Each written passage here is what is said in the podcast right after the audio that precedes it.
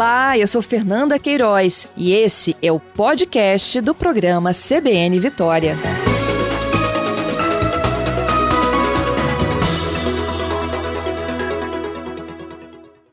Ei, Fernanda, bom dia, como você está? Eu estou bem, e o senhor? Tudo bem, graças a Deus.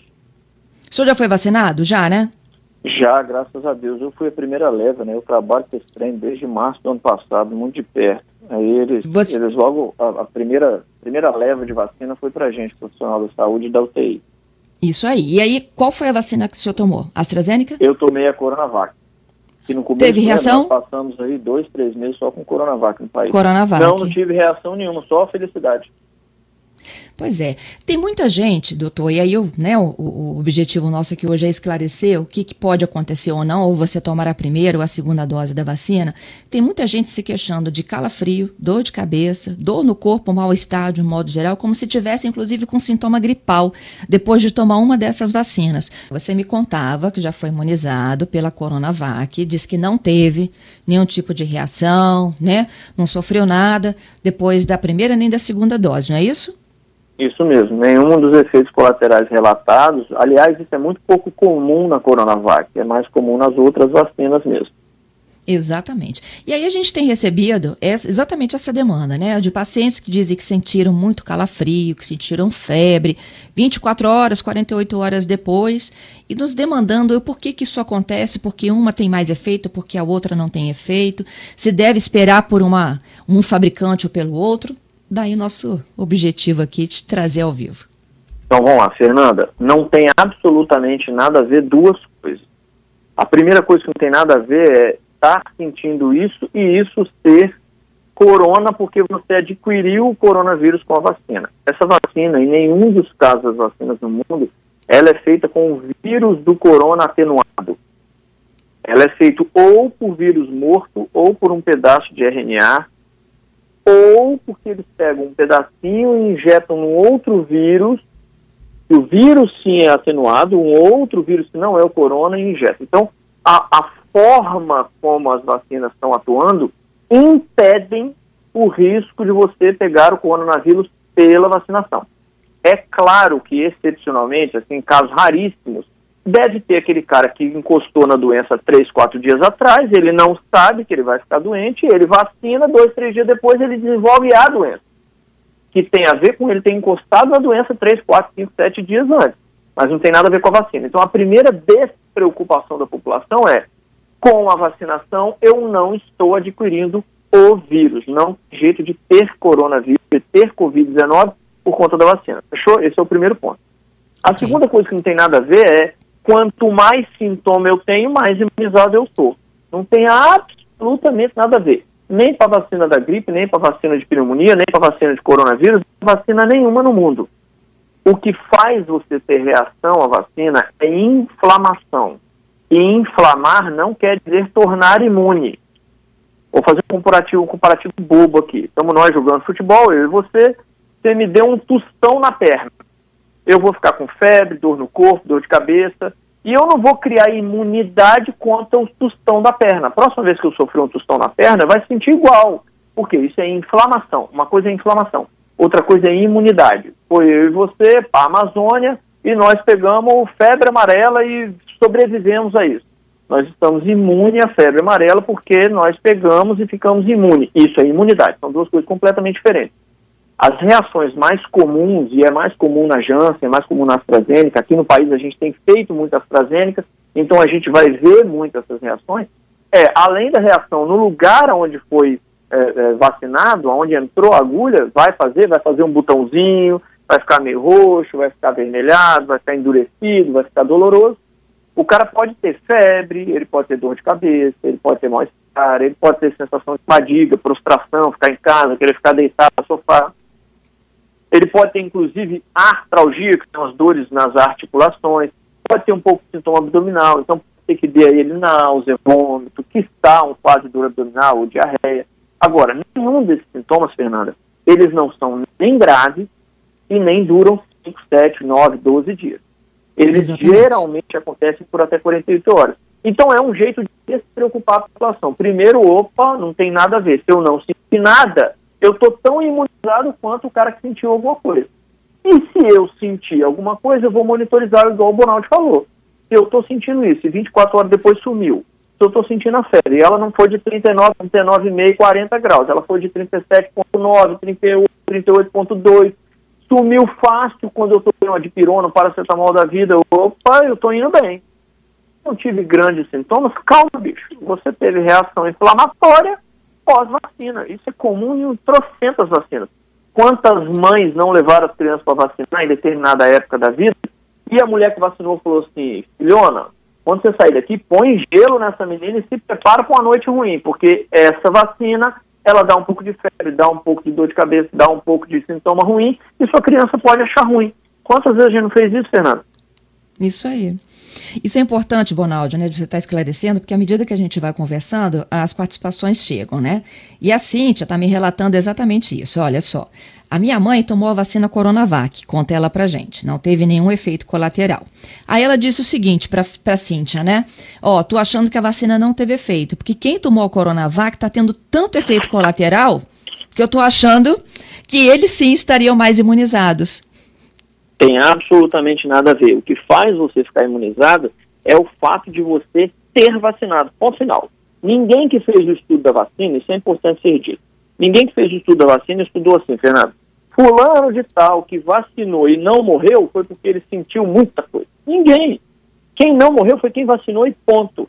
Outra coisa, se você me permite, Fernando, fica bravo comigo não, você sabe que eu falo mais que devo. Outra coisa que o povo está com mania agora, Fernando. Aí eu vacinei, fui lá fazer o IgG, o IgM, o Spike, sei lá das quantas, veio baixo. Essa, essa vacina não vale nada. Gente, as vacinações todas no mundo, todo mundo que avaliou vacina no mundo e falou assim, opa, tem resultado positivo, o cara falou assim, opa, tem resultado positivo, porque eu acompanhei o sujeito, o sujeito não morreu da doença. Ninguém fez assim, ó, opa, eu vacinei, o IgG deu 1.314, pode vacinar. Tá entendendo? A moeda de troca para o cara afirmar que a vacina dele funciona, não é IgG, IgM, Spike, qualquer imunoglobulina dessa. É o fato do cara não evoluir mal na doença. Essa é a moeda de troca, foi isso que ele avaliou. Então não adianta ficar achando pelo em ovo, gente. Vocês estão procurando coisa que não vale a pena. O laboratório está é tá adorando, inclusive. Isso aí, esses testes, né? E, e, é, e, e de, de, outra forma também, é, a gente aplica pelo menos três vacinas aqui no Brasil, né? De fabricantes diferentes. esses testes, eles deveriam ser compatíveis, então, para as três vacinas. Exatamente. E, e, você não tem hoje. O, Fernanda, a nossa capacidade de testagem ela é tão ruim que se discute ainda hoje na medicina se os casos positivos que nós estamos vendo no mundo são realmente de coronavírus. Olha, olha que absurdo. Olha, olha o quanto que a gente, o pouco que a gente sabe da doença. Hoje, depois de um ano e quase seis meses de doença, são 18 meses estudando a doença, até hoje o teste que fala sim ou não você está com a doença é questionado em relação à quantidade de positivo que tem. Tem alguma dúvida que a gente não sabe nada da doença? Qual é a única informação que a gente sabe da doença? As duas únicas. Que as medidas de higiene básica, distanciar, usar máscara vale a pena e que a vacina vale a pena. E na vacina, não tem nada a ver com IgG positivo ou negativo, não tem nada a ver. Tem a ver com vacinou ou não vacinou. Se você vacinou, meu amigo, parabéns para você, ponto final. É isso aí. O Fábio Machado também participa. Ele diz o seguinte: ele tomou AstraZeneca. Foi na última semana, inclusive. Ele teve de fato alguns sintomas durante a noite. Ele tomou por volta das 11 da manhã, os sintomas só apareceram à noite. Ele teve um pouco de febre, teve calafrio, dor no corpo, dor de cabeça. É, não consegui dormir naquela noite, mas no dia seguinte, antes mesmo das duas da tarde, eu já estava bom de novo. Esses é sintomas podem aparecer na segunda dose? Podem é, tem um relato de que esses sintomas, tem uma teoria, na verdade, que esses sintomas serão menores na segunda dose, porque a reação inflamatória é menor, certo? Você está jogando para dentro do indivíduo que o indivíduo já experimentou um dia, então provavelmente vai ser menor. Mas aí, Fernando, igual eu brinquei no vídeo, e se for maior? Você vai fazer o quê? Você não vai vacinar? Rapaz, faz parte da vida. Aqui em casa eu chamo isso de dor da vida. Levanta da cadeira, vai vacinar e se prepara para febre, dor no corpo, já avisa no emprego que o bicho vai pegar e, e não perde a vacina, porque o que te salva, cara, não é uma vacina que não dá sintoma, é uma vacina. Se ela dá ou não dá sintoma, não interessa. Até porque não existe sintoma grave é, é, constitucional que a gente chama. Esse sintoma, não existe febre altíssima, não existe um cara que evoluiu com pneumonia pós-vacina, não existe um cara que fez um buraco no braço porque esquemiou o braço do jeito. Não existe. O que existe na gravidade são as tromboses que são relatadas em pouquíssimos casos depois de milhões de doses aplicadas. Nós temos cerca de 300, 400 casos no mundo. Então a gente mata muito mais pelo Covid do que pela trombose por conta da vacina. E a gente já consegue hoje rastrear quem são os indivíduos de maior risco para trombose. Então, então, o pouco de risco que tem, eu consigo rastrear em termos de risco e, e, e é em duas vacinas só. Na, no caso brasileiro, na AstraZeneca. Né? Então, então, eu não vejo motivo para temor da vacina, Fernanda, hora nenhuma. Muito pelo contrário. Para quem tem esse risco de trombose, Bonaldi, deveria é, seguir uma prescrição médica para tomar uma outra do fabricante, outro fabricante? É, a orientação é, básica é procure o seu médico, porque o simples fato de você achar que você tem risco de trombose é, acarreta em dois problemas. Primeiro, você não tomar a vacina porque você achou que. E o uhum. segundo é, você faz uma fila maior de uma outra vacina e pode tornar ela escassa, pode tornar ela pouca comparado ao indivíduo que realmente precisava tomar essa vacina. Então, como são casos muito raros, Fernando, muito raros, ó, presta atenção, nós estamos falando de milhões de doses, milhões mesmo, nós estamos falando de sei lá quantos, 20 milhões, 400 milhões, sei lá quantas doses nós estamos falando, e nós temos 300 casos no mundo. É, é assim, é pífio. É, chega a ser duvidável se foi a vacina ou se não foi a vacina. Mas, ao que tudo indica, tem uma relação com a vacina, certo? E são certo. poucas vacinas, não são todas. Como é desse jeito, procura seu médico. Você que já teve trombose, você que está grávida, você que tem uma doença oncológica, está tratando um câncer, você que por algum motivo está imóvel na cama, você não, não quer dizer que você vai ter, de forma alguma, Fernanda. Olha a quantidade de gente com doença oncológica que vacinou da AstraZeneca, olha a quantidade grávida que a gente conhece que vacinou da AstraZeneca e não teve nada. Então não é para ter medo da vacina, é para raciocinar em volta dela. Procura o seu médico e fala para ele, nego, velho, ó, eu tenho um trem aqui que eu acho que é de risco. É ou não é? E esse cara vai avaliar se é de risco ou se não é, e ele vai canetar junto, ó acho que é de risco, acho que não é de risco, toma tal ou não toma tal vacina. É isso aí. O Marcos está dando um testemunho dele também aqui, dizendo que ele já tomou as duas doses da Coronavac. Ele é profissional da saúde também. Na primeira dose, ele sentiu um desconforto muscular, teve febre baixa, tomou duas dipironas resolveu o problema. O desconforto passou é, durante a madrugada e na segunda dose não sentiu absolutamente nada. O testemunho do Marcos. Tem é. o Wagner fazendo a seguinte pergunta. Doutor Bonaldi, essa inflamação aí na, não auxilia na apresentação do antígeno? Não, ela pode inclusive piorar. Deixa, a pergunta é massa. E essa pergunta? Ô, Fernando, deixa eu abrir um parênteses aqui. Eu sou cardiologista, né, cara? Eu não eu sou especialista nesse trem, não. É que eu, eu que eu gosto, estudo, e eu, e eu de forma alguma estaria falando alguma coisa aqui para você de forma leviana, certo? Eu tenho certeza do que eu estou falando. E olha que uhum. legal isso. Porque qual é um dos motivos que faz você ter que esperar 15 dias entre uma vacinação e outra ou entre uma infecção e outra? Já, já pensou nisso, né? É o seguinte, na hora que você faz a vacinação, o seu corpo, ele inflama e imuniza para aquele problema. Ele foca naquele problema. Se você der duas informações para ele ao mesmo tempo, ele perde a capacidade de gerar elas com força aí ele gera uma imunidade meia boca para um e meia boca para outro. Então você abre 15 dias para que ele se reorganize. É a mesma coisa em relação à doença. Estou com a doença, estou todo inflamado, tenho infecção viral aqui, tenho uma amidalite, sei lá, peguei uma pneumonia, infecção de urina. O que, que você espera? Porque naquele momento seu organismo está trabalhando contra aquele germe, ou aquele vírus, ou aquela bactéria, ou aquele protozoário, certo? Depois que ele fizer isso, ele vai se reorganizar e abrir espaço de novo, separar o exército de novo para combater um novo, que é a vacinação que você vai tomar. Então, todo processo de inflamação, ele é, de certa forma, muito, muito bem-vindo para aquele momento, mas ele pode atrapalhar um outro organismo que você está tentando combater. Então, o ideal é abrir 15 dias de distância por conta disso. Uhum. O Gabriel está falando aqui com a gente, olha, os antigos bem que diziam, né, que a vacina boa é aquela que dá febre. Aqui não dá febre não tem efeito. A gente acabou de dizer que isso é mito, né? É, é mito. Isso é coisa bem dos antigos. Os novos já descobriram que isso não é verdade. Uhum. A Vânia aqui, olha, tá te dando parabéns, diz que é exatamente tudo isso que o senhor está explicando, que é necessário o repasse dessas informações, porque tem gente deixando de tomar com medo da AstraZeneca. Não, Deus me livre, faz isso não, moçada. Ó, vamos, vamos rever o que, o que essa doença causa de mal. Eu vou, vou dar meu testemunho aqui, que eu já dei algumas vezes, Fernanda. Eu trabalho numa UTI, é, a média de, de idade, a média minha também, não é média calculada, estudada, não, média minha, eu via todo dia.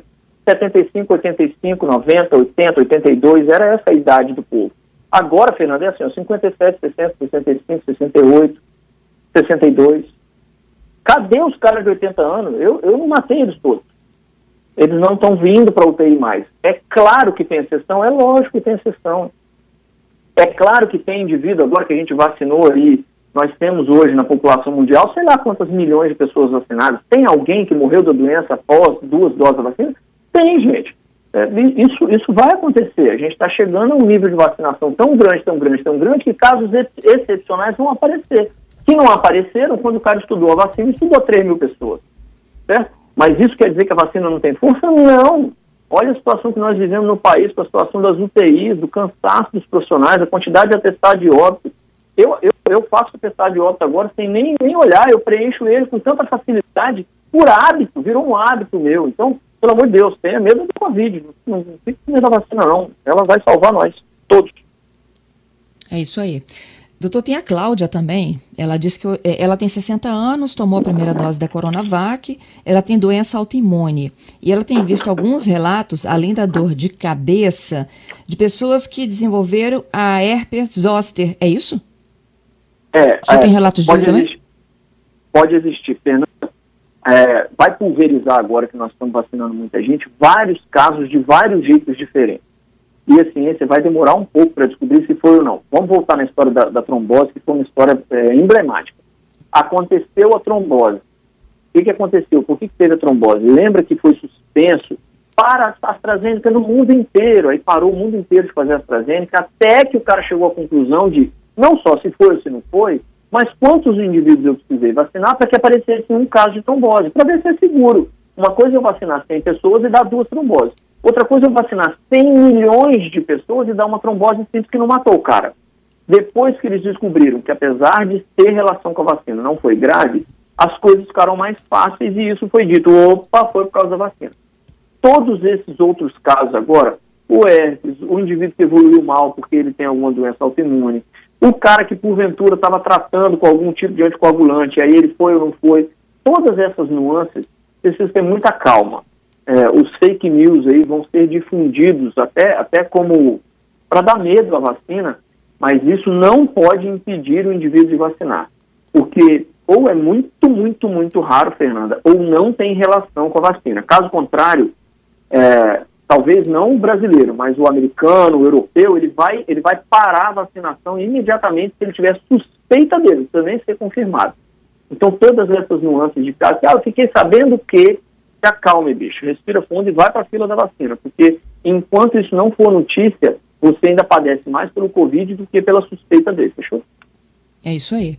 Por fim, a Márcia, ela fala que ela tem alergia a antitérmicos, a AS de pirona, remédio para dor. É, no caso de pessoas assim, qual é a orientação? Tá, todos os indivíduos que têm é, alergia a qualquer coisa dessa, se for alergia grave, precisa procurar um imunologista deles, que fazem acompanhamento, para perguntar se deve vacinar ou não. A gente tem alguns dados é, de, de é, reação alérgica mais grave em duas das vacinas no mundo aí, a Pfizer e a Moderna, salvo engano. É, se você não está na fila dessas vacinações, não existe no mundo alguém dizendo assim, opa, tem reação grave a outras vacinas. Corona, AstraZeneca, não tem. Agora, se você está preocupado e é aquele indivíduo que tem, tem reação inflamatória, até com antialérgico, tem gente que é assim, aí belisca seu imunologista lá, vai lá para ele e fala assim, ó, e aí? tomo qual faço qual, porque ele já sabe quais são os componentes de cada vacina e vai saber é, cruzar os dados, né? Ó, eu, essa vacina aqui não tem componente que você tem ou não tem alergia, fechou? Mas isso, Fernando, em caso de alergias gravíssimas, quem já uhum. teve choque anafilático, quem fecha a glote por causa de alergia, quem tem alergia a muita coisa, o cara que tem alergia porque ele sente o corpo empolado porque ele tomou tal coisa, isso, isso perde muito a força. Agora, como é que você pode afirmar isso? Porque todo mundo que está empolado um dia na vida, que tomou remédio X, vacinou no mundo inteiro e ninguém no mundo gritou ainda, ô, passado, olha aqui, ó, o cara que só empolou a pele com tal coisa fez um quadro grave. Tá entendendo, Fernanda? Hoje a gente tem uma quantidade de vacinação no mundo já tão, tão alta, tão alta, que a gente já consegue ter mais tranquilidade a cada dia que passa. Nós estamos vacinando, por exemplo, em um tipo de vacina no mundo, indivíduos com mais de 12 anos de idade. Então a gente já sabe que 12, 13, 14 anos de idade pode ser vacinado. Isso é uma realidade. Então vai, vai dando a gente. É como chutar a onça morta, né? Vai ficando mais fácil. Cada dia que passar vai ficar mais fácil a gente dizer que a vacina é segura. E até agora eu, eu não tenho a menor dúvida, ela é segura. É isso aí. Bom, para quem também tem algum tipo de restrição, essa pessoa provavelmente já sabe, né? Já foi orientada pela própria equipe médica que lhe acompanha de que deve esperar ou que deve optar por uma ou por outra. E nos demais, tem que ir para a fila do agendamento quando abrir, lógico, né? A possibilidade de agendamento aí por idade ou por comorbidade. Justíssimo. E, e vale lembrar, Fernanda, se você me permite, que a vacinação é, não tem efeito só para você. Você não tem que ter coragem só por causa de você. Você tem que ter coragem, cara, porque tem uma galera que não vai ser vacinada nem tão cedo e talvez nunca. Nunca no sentido de esse ano e próximo. Por exemplo, quem tem menos de 16, 18 anos de idade nesse país ainda não está autorizado. Quem tem menos de 12 anos no mundo não está autorizado. Então tem uma população que ainda vai estar à mercê da doença. A doença ainda vai circular num X de população aí. Quanto mais a gente vacinar, mais a gente favorece que esse indivíduo não padeça da doença também, entendeu, Fernando? Então é um, é um, não é um ato só egoísta, é um ato altruísta, de pensar no outro também. Vacinar faz parte de cuidar do próximo. Eu tenho isso na cabeça. Doutor Henrique, muito obrigada, viu, mais uma vez aqui por estar conosco. Tá bom, Deus abençoe, bom, bom restinho de semana, viu, Fernando? Fique com Deus. Amém. Boa semana para você também. Tchau, gente.